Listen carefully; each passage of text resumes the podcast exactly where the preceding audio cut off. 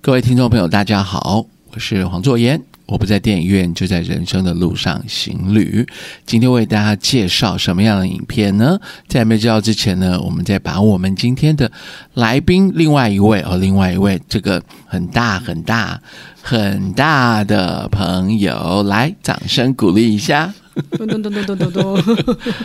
我就这个，我先爆料一下，是我们上次录完之后，结果我们黄大师还对着这个电脑的荧幕经常挥手。哦，对，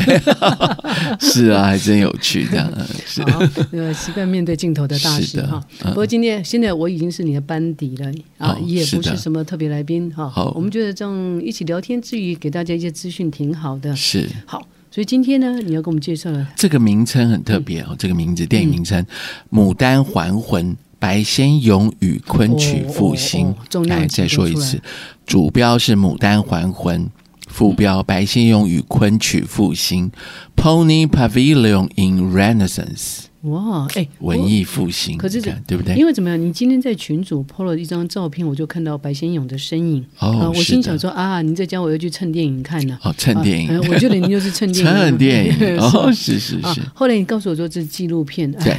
我一听到纪录片三个字，其实你知道第一个反应是什么吗？是什么？叫好不叫座。哦，一般来有可讲，能啊哦，纪录片都是比较比较是孤孤单嘛，哈。对，但是它能够成为一个纪录片，一定有它独到之处。是，然后你这个标题一说出来，震撼啊呐、对，以我们这个呃，像五五年级吧，四五年级，白先勇就是家喻户晓。对，好几乎在高中还是国中，人手都有一本，对不对？对，台北人，不过确实他当时只要讲到白先勇，像镊子啦、对，台北人啊、还有那台北人当中很多的桥段都已经被翻拍成电视剧、对或啊，者什电么影呃，孤恋花、游园惊梦嗯啊，还有一把青，哎，一把青还拍成了连续剧，哦还有永远的对尹雪燕燕，尹雪啊燕还搬金大舞台，对，呃金大班的最后一金大班的最后一夜夜，哦，你看都要脍炙人口，对不对对？文青文青哦，我们的不是大文正也青是一个文青，没有，这样我是哦觉得说生活的历练会让你对一些事物的吸引力是不一样。比如说，还有两个有有有两则是一般人比较忽略的，就叫是做《谪仙记》。哦。林哦，这是对岸。本来那嗯个谢晋导演要要找林青霞来哦，是主演，吗？也那后来因为因缘际会之后，由香港呃不是由大陆另外演员来演出了，就是它里面潘的虹，主对角是叫李彤嘛？对，没哦。错，是还有另外一个就是吴汉魂，对，没错，啊听这名字叫吴汉魂。是他在芝加哥读书，这没错像这两者又是介绍在美国读书的留学生的一些的是身影，所以今天要来介绍白先勇大师。对但是他后来怎么会跟昆曲会连上关系呢？对，其实也、嗯他很小时候，因为我说白先勇是含含着银汤匙出生的小朋友，对哎，不你对？把人家降阶哦，人家都说金汤匙。哦，金金汤匙， 哦，对，有时候小朋友生日不是就是那个周岁，有些生日礼会送他一个汤匙，对不对？哦嗯银的汤匙啊，对，就表示富贵嘛。哦，对对，不过他确实来头不小。对他的爸父亲爸就是鼎鼎大名的军系哦，军阀对桂系，贵系的呃，军阀，不是跪在地上的跪哦，不是。是广西桂林的桂。 不桂过系他后来来到国民政府时期呢，来到台湾，他是真的有点贵，就被被我觉被得嗯监督了啊、哦，被监督。这个我们还没讲他爸爸的大名呢，白崇禧将军。对啊，白是崇的嗯禧啊。不过我觉得白崇禧将军，我们稍微带一下好了，对，因为我稍微去看一下资料，不得了。我以前应该大大概有呃有一些大家都有一些印象。有一些对嗯印象，现在如果你到六张里的公墓，还会看到一个很大，他因们为的爸墓爸园白崇禧呢参加过辛亥革命。嗯厉，害啊！是然后也就是八年抗战，对对也就是对日抗战，一直到国共内战，所以对这整个的经历是非常的完备的。是的。嗯好嗯那我说他跟昆曲有什么关系？他是小时候就是在昆曲园中长大，他们家的先长辈喜欢看，然后他也看。还有一部叫《玉清嫂》，啊嗯哼， 《玉清嫂》里面有个角色，嗯里面就是昆曲的一个肝胆。后来玉清嫂是小时候白先勇他的背景，看到他的奶妈的故事。我相信会，因为对我们补充一下，白先勇他在八岁的时候染上肺痨，对，肺痨其实我爸爸也有过，哦，啊，就矿工嘛，是嗯肺痨。那肺痨在当时那种医学，觉得应该就是绝症之一，是所以最好的方法就是隔离，因为白先对勇他有十位的兄弟姐妹，是，哦，所以他就自己被放在山，就是另外一个地方，那应该对就是长工，还有是，他的玉清嫂，对嗯就他的奶妈陪他，对所以。我觉得这也是是他的故事，而哦哦且他奶妈长得也非常的俊俊美，然后漂亮吗？对啊，嗯所以。白先勇的笔下的玉清嫂的描述是说，她的就是非富即贵人家，但是因为可能战乱或什么，哦，就是来这样他们的家来啊，落难啊才到他们家来帮对忙。哦，是还好没被白先勇的爸爸看上。哦不哦，对 我们怎么哦，变这聊就是题外话，我我总们会变讲这样，我们变小八心卦小了心八哦，对卦八卦。哦，所以但是我说昆曲呢，他小时候看，然后后来呢，在大学的时候就写了他的人生第一本《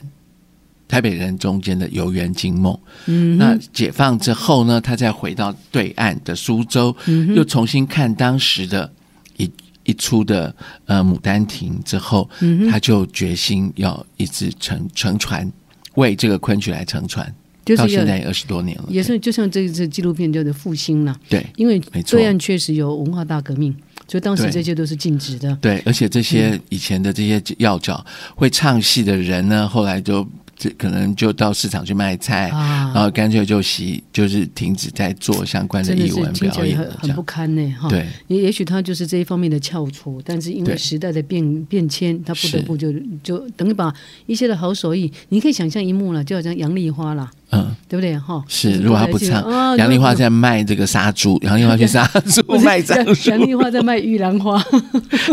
哦，这 个这个这个比较就让我很容刚易说落想象差，嘛杨丽花在卖猪了，我觉得太对，因为我相信 像以前我们比较熟悉的就是，哎，有一个反串的要诀，就是叫梅兰芳，对不对？嗯对他其实是是个男儿身嘛。是啊，那那就有点像凌波。我听我妈妈哦讲、哎、凌波那时候红那个那个就是呃梁山伯与祝英台，对他登台来来的来松台山机湾那场时候不得了几万人空巷哎，有然后还有拿拿金嘛金子对金哦字，金条是这样的丢哎、我觉得那就是一个是是情感的一个反射对嘛，投射对投射投没射。错，所以，但但是昆曲我是不可以这样解读，我很陌生嗯呐、但是我可以解读，它就有点像地方戏曲对，没错。哦。但是它已经被列入科联合国科教文组织的非物质文明的一个遗产之一了。金金甲金甲哎，对，哦，那这不得了哎，这是个啊我我都突然想到，你说同样是戏曲，这是国。宝了，应该算国你宝。说这个呃，联合国再讲一次，联合国科教文组织所颁布的非物质文文化遗产之一非物质文化遗产就可以，对就是跟文化层面有关系的，是比较抽象的东西，不是是像一般的物质，什么麦克风啊等等。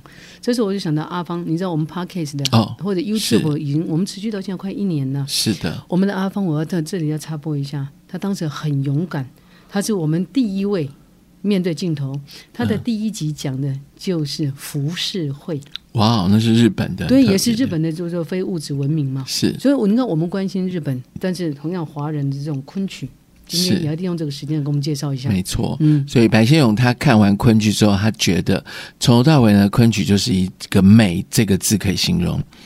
他的歌词很美，舞蹈很美，然后身段也很美，音乐也很美。他选出来的角色的人物也很美，就是一个字“美”字了得。哇没，这个，不过我可以，我可以想象得到，因为像我们带团的时候到大陆去，是应该都会去苏州嘛，没错嗯昆。曲就是来自于苏州的。哦去苏州不过苏州有一句就是那个区域的方言，大家叫吴侬软暖语哎、哦，对，对是。那我记最记得就其中有一段，他说：“原来姹紫嫣红开遍，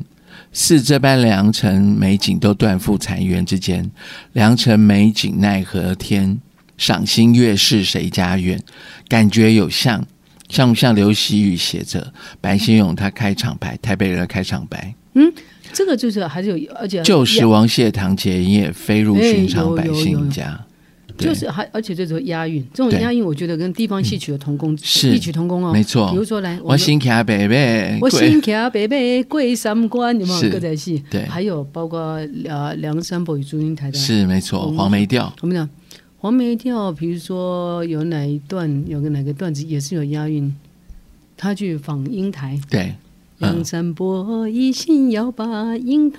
放啊，英台放啊，等等等等等等等等等后面那个你就对发觉到，所以这就是地方戏曲嘛。对嗯，所以你看写词的人是不是很讲究，都要都有一点文墨才可以写得出来，对，那他之所以会对昆曲情有独钟，应该跟他的成长背景，跟他文学，造成长背景跟他文学造诣有相关，就好像是我从小看歌仔戏的，那哪一天如果看到杨丽花在卖玉兰花，我也觉得啊，我应该帮她一下，对，你要卖玉兰花还是你要唱歌才行？我帮她买玉兰花。 是没是错，不是对？嗯哦，所以他有有这样的一 个好，但是这个大概是从什么时候开始？因为感觉上他是个哦，一现代九文学啊一九九四年，白先勇回回到自己老家之嗯后，他就到苏州，就听了一场昆曲之后，他就开始着迷了。所以话说是这部纪录片嗯是从一九九四年一直到近期，就记录白先勇大师他怎么样在他怎么样哦跟昆曲的推连推广？姻对缘哈，对，所以他看完之后，他就觉得这些不行快了要，快快凋要零失传的东西，何不嗯找新的一代来做演出？所以老一辈的演出第一场之后呢，他就在当时的苏州来海选一些年轻的人，所以叫青春版的《牡丹亭》。就在苏州海选一些对，一些新的年轻新人，人大概嗯台湾都没有参与17-18吗？台湾都没有，台湾没有有对，因为台湾已经不唱了，哦，有点对，可而且惜对岸他们还是有这样的剧校，嗯，人物剧校的一些年轻的小朋友，这样他可以来做这样的培训。对，因为据说的就是文革更文革更早之前，一九二三年对昆曲哦，昆曲的戏剧职业职业戏班是就已经解散掉了。我在纪录片里面有看到有一段，嗯，当时的这个戏曲，就是好像北京戏曲学院的老师，嘿他有提到说，当时如果你到苏州，在是三零年代，在文革之前，嗯他们每一年的一月呢，哼，几乎所有苏州人都会聚集在这个山里面，就是在河边山里面，嘿，然后他可能就是像踏青，然后每个人都会来一段来一段，他说、啊白天唱，嘿，然后晚上再唱，晚上如果那种夜景唱起来。嗯然后加上还有在这个那个流水旁边的一个楼亭，最重要的最那里最红的人嗯在上面唱，哼，诶，那你说的这个苏州这个亭台楼阁，我就想到，像我们带团的时候都会去乌镇，哦乌镇还有一个是叫周庄，哦对，卧虎藏龙，对，所以这个地方应该就是跟昆曲的，我觉得那这它个就是那背附景近啊，就是整没个多背远景是相通的。是嗯嗯，好。那么这个昆曲，所以感觉上白先勇他就是一个现代现代的文学大师，然后就有他就又，他啊有在嗯一些感动，他在推推广，所以在对岸的各个城市的学校，嗯还有近几年在台湾台大。还是师大，嗯他都有做在做这样子的昆曲的推广，等于像他们的必修，呃，像选修课程，是哦。通识教育当中，通识教育其中有一个有一个课程，对，那我听过你这样的介绍，我的理解就是，大概在两千零四年之前，他看了最后一场就是原汁原味的昆曲的那嗯些对，啊、长者表演之后，他觉得已经快要凋零了，是哦所以有这个使命感。没错那，有这个使命感呢，就是后来创立这个叫什么青春母嗯，青叫做小兰花班，哦，小兰花班，对，青春版的《牡丹亭》嗯嗯就是由小兰花班里面的这些他筛选出来新的年轻人、青春青春年轻一代的。嗯那事隔了这十几年，这些青春已经也虽然变壮青春不在了，但是还是就是有变长导师级哦，了已经变成了导师级了，来义工还会老再师级别了，对老师级别啊，就就没错所以这个项目就是一直延续下去。是那按照记录上看起来，好像嗯，两千零四年一直到现在，他们前后在欧洲啦，在美加地区，在两岸对三地也也演了是将近四百场哎、对，因为白白先勇老师他在他曾经在加州圣塔芭芭拉学院，有在那里嗯授学课授课，也是嗯住过一段，所以加州。还在芝加哥还是纽约各地，就整个华人甚至有邀请当时的外国人来看，嗯，都造成不错的口碑，所以他嗯推广了好几百场了。外国人看得懂吗？对啊，但是他有英文，他昨天还有提到，哦他那那一次的这个会后的会后的这个座谈，嗯白老师还有提到说，当时呢就是他大学的朋友，嗯，同学所翻译的文词，所以你知道。你要把中文翻成英语，如果翻的就是很洋金棒的方式，人家看不嗯懂。那、连那一场很多场老外外国的观众在看昆曲呢，他们都惊为天惊为天人。所以这个对我就想到，比如说我在大学，在美国大学读书的时候，是我们有时候修那个诗词课嘛，是就同学问我说：“黄河之水天上来，怎么翻？”嗯我心想：糟糕了，我总不能这样。The Yellow yellow River 哦 river came from heaven，大 概听不下去了。所以我相信，嗯是能够把昆曲的词啊、旋律表达，这个翻译的功夫对啊真的是很重要。所以翻译要讲究信达雅。嗯对我曾经有教授过翻译课哼，程哦，哦，不能再好大一把枪了。 对，就说嗯当时当地的母语呢，你个如果译者他的造诣也要有一定的水准，他才可以把就是你要翻的另外一个语言呢，转换成自己的母语真的不容易，真的是不容易，不容易，真的而且也要最好是有当地的生活经验。是是吧哦没错，所以我觉得白先勇真的是一个是一个瑰宝。因是为早期你看他，不过你现在回头来想想，他的成长背景能够有这样的成就，也是注定的。对。你那看，我看到这个昆曲，我觉得昆曲像白白先勇白老师的嗯太太一样，哎，你为什么有这种感觉？因为她一生都没有没有未婚嘛，我补充一下待哈字，闺中哦，没有，呃，你说这这我们可以凸显两个重点，因为我觉是得台湾现在就是非常开放的一个社会是啊。呃，早在白先勇他念建国中学的时候，是十七岁他考上建国中学，那时候他就有个很好的同学，嗯，然后同学那姓也，王的哎，王国祥嘛，哦，他已经那过世了，对对对，一九九二年在美国就离癌，是但他们就携手走了三十八年，也是是算是个挚友啦。是，那么再加上我记得我在联合联合报的副刊上面有看过一篇文章哦，这样的报叫道， 《树犹如此》，他自己写的这篇文章，所以你看他到的朋的友过世的就是那棵树，他们在后院那棵树也树犹如此还在也啊也没了，也没了也，枯掉了，哎所以他朋友的过世。他亲密的朋友过世，就等于是那棵树也是过，也也死去了。他有有这样的写作的意嗯向，这样、所以我们现在看看来做一个对照哈，他能够写出像玉清嫂啊这些，就是你脍炙周嗯人口的周这遭有文这些学，人物对，。那为什么他有这种观察力？因为他得了肺命癌，哦，所以他就是在自己一个世界，是要透过观察。是然后再来，他又在上海待过，又在香港待过，是，所以我想这个他的还有在这个台养湾分待 过，在台湾待过，然后又留学到美国对去，所以是不管他写出来每个小说或者是散文，我觉得都是有这样对应。是但唯独一一时半刻没有办法去连接，就是说他怎么会跟昆曲有这样的一个是，姻缘哈？但是对如果说是光换人家的子弟，对从小就是就在这样看这样子的剧哦哦，，对，那可以理解呢。是没对错，不过你提到就是说，你说昆曲就像是他的另一半对啊啊，严格说起来，另一半应该是王国祥吧？啊，对，好，但是呃，有泰戈尔算他的情妇，哦，没有， 实际上，我我觉得应该算是你说到情妇和他的另外，因为泰戈尔，印度是印度的这个诗大诗人这样好像也得过诺诺贝尔文学有啊，奖有有哈过，对，他讲过一句话，他说最伟大的头脑，原文是嗯大概是这个意思，最伟大的就是半阴半阳。